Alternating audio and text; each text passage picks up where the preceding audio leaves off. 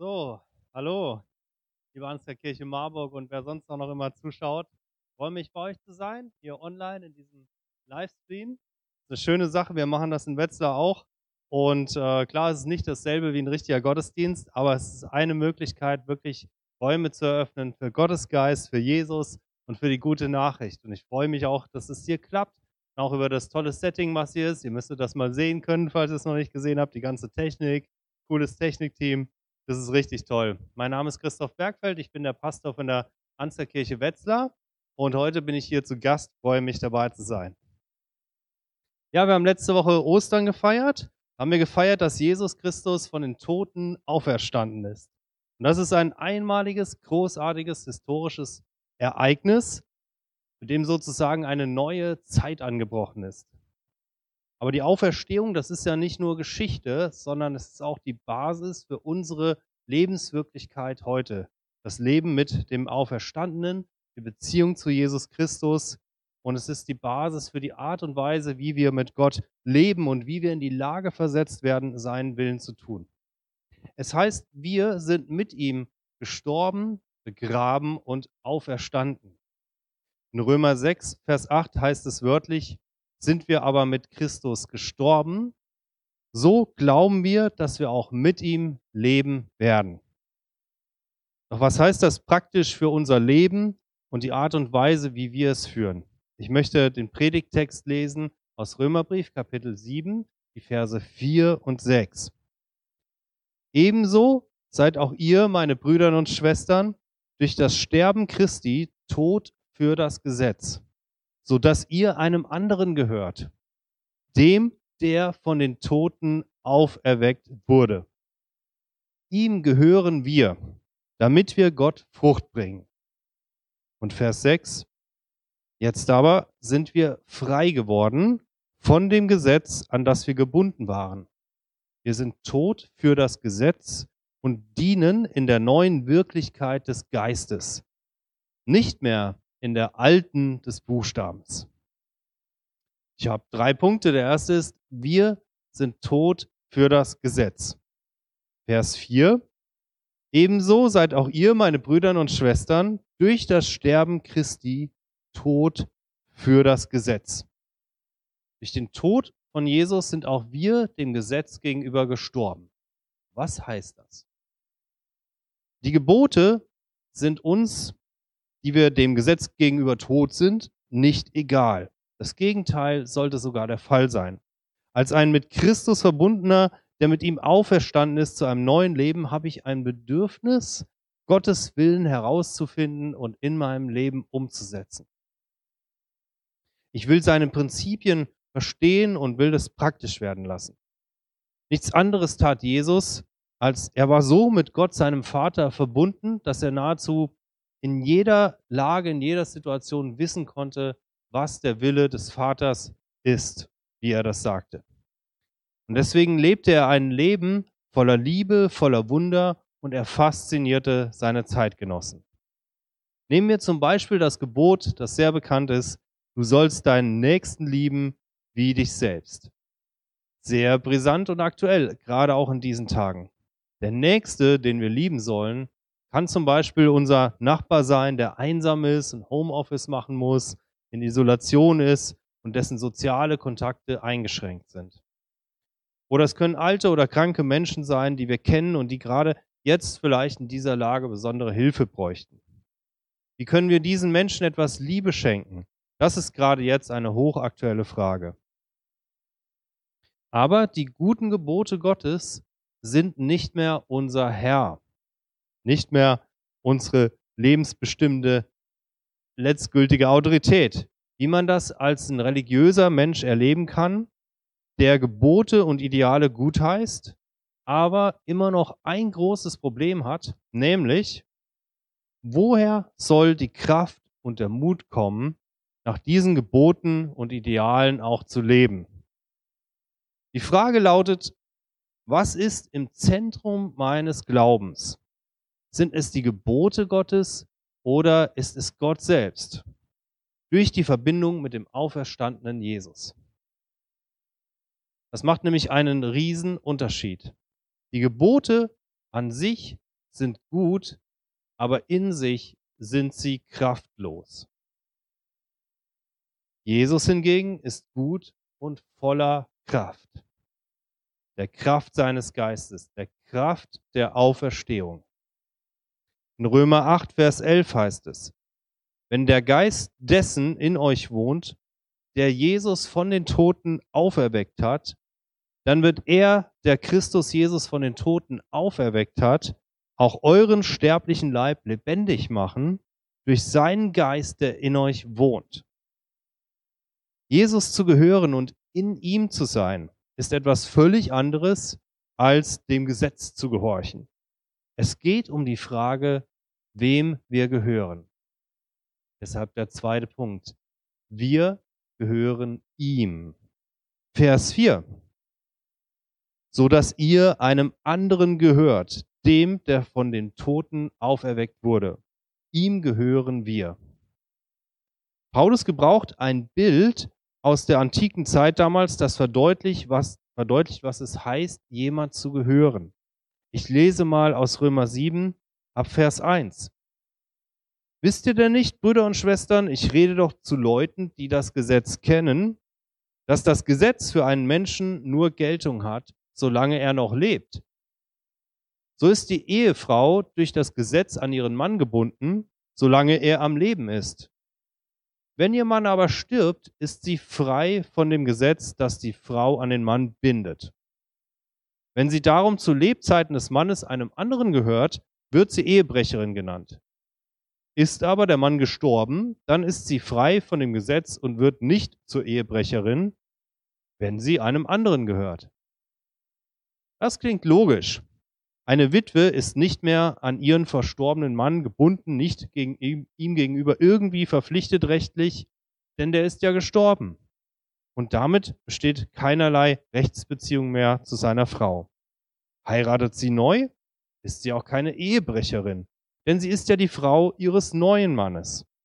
Die entscheidende Beziehung in ihrem Leben ist jetzt die neue Beziehung zu ihrem neuen Mann. Das Gesetz als lebensbestimmende Autorität gilt nur für einen Lebenden, nicht für einen Toten. Das ist hier die Logik bei Paulus. Und wir sind mit Jesus Christus gestorben und damit vom Rechtsverhältnis mit dem Gesetz gelöst. Wir gehören dem Gesetz nicht mehr. Ich drück's mal anders aus. Wir sind nicht mehr Sklaven unserer eigenen Ansprüche und seien sie noch so gut und sogar auf Gottes Geboten gebaut. Wir gehören jetzt Jesus und dürfen auf ihn vertrauen, dass er durch uns den Willen Gottes erfüllt. Ehrlich gesagt hat Jesus sowieso mehr Ahnung wie man gut nach Gottes Willen lebt als wir selbst. Und er gibt auch noch die Kraft dazu.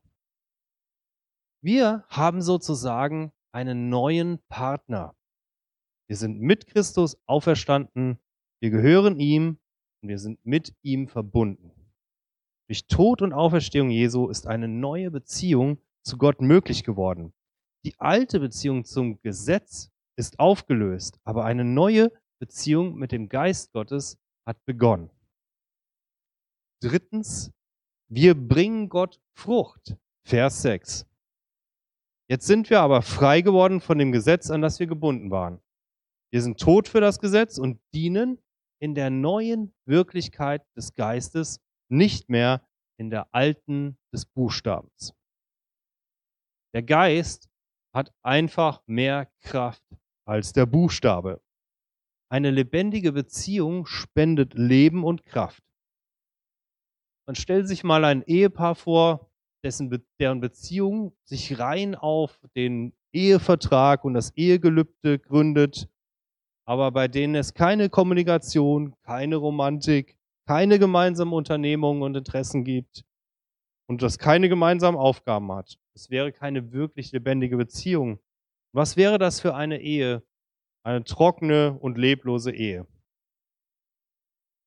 Auch die Beziehung zu Gott gründet nicht darauf, dass wir seine Gebote theoretisch bejahen und dann aus der eigenen winzigen Kraft versuchen, sie sozusagen vertragsmäßig korrekt einzuhalten.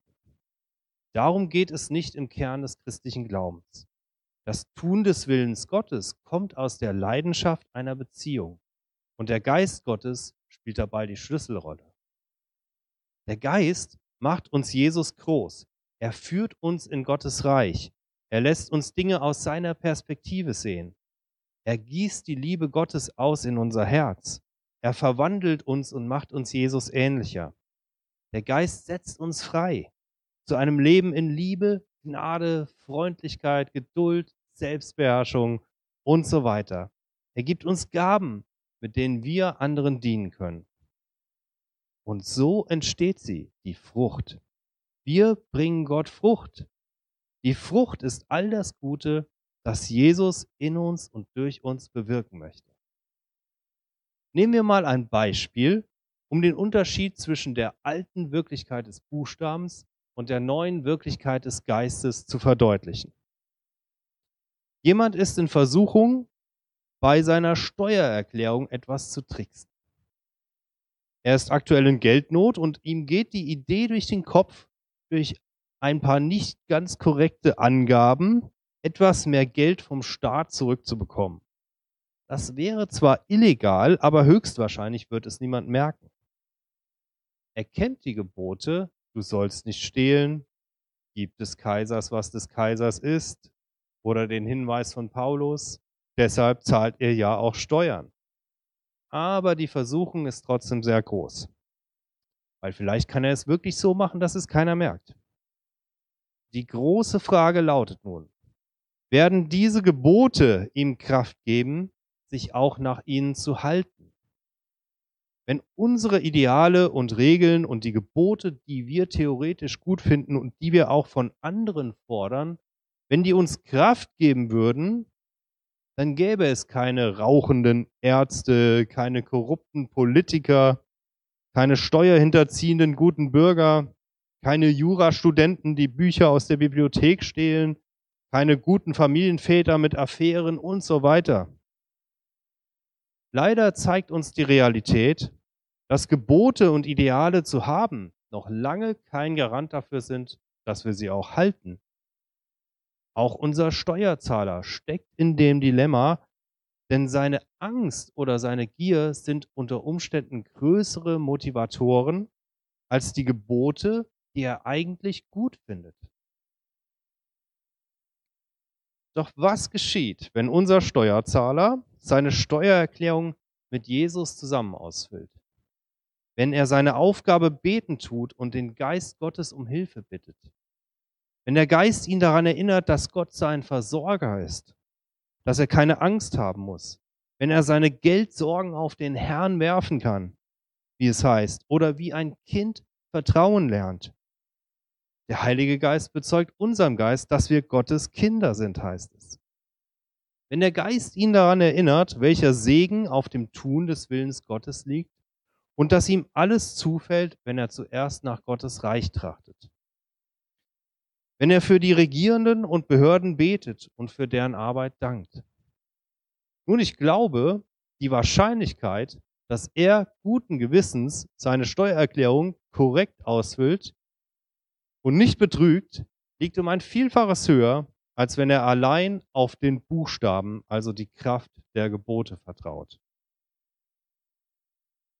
So kann sie aussehen, die neue Wirklichkeit des Geistes, die so viel besser ist als die alte Wirklichkeit des Buchstabens.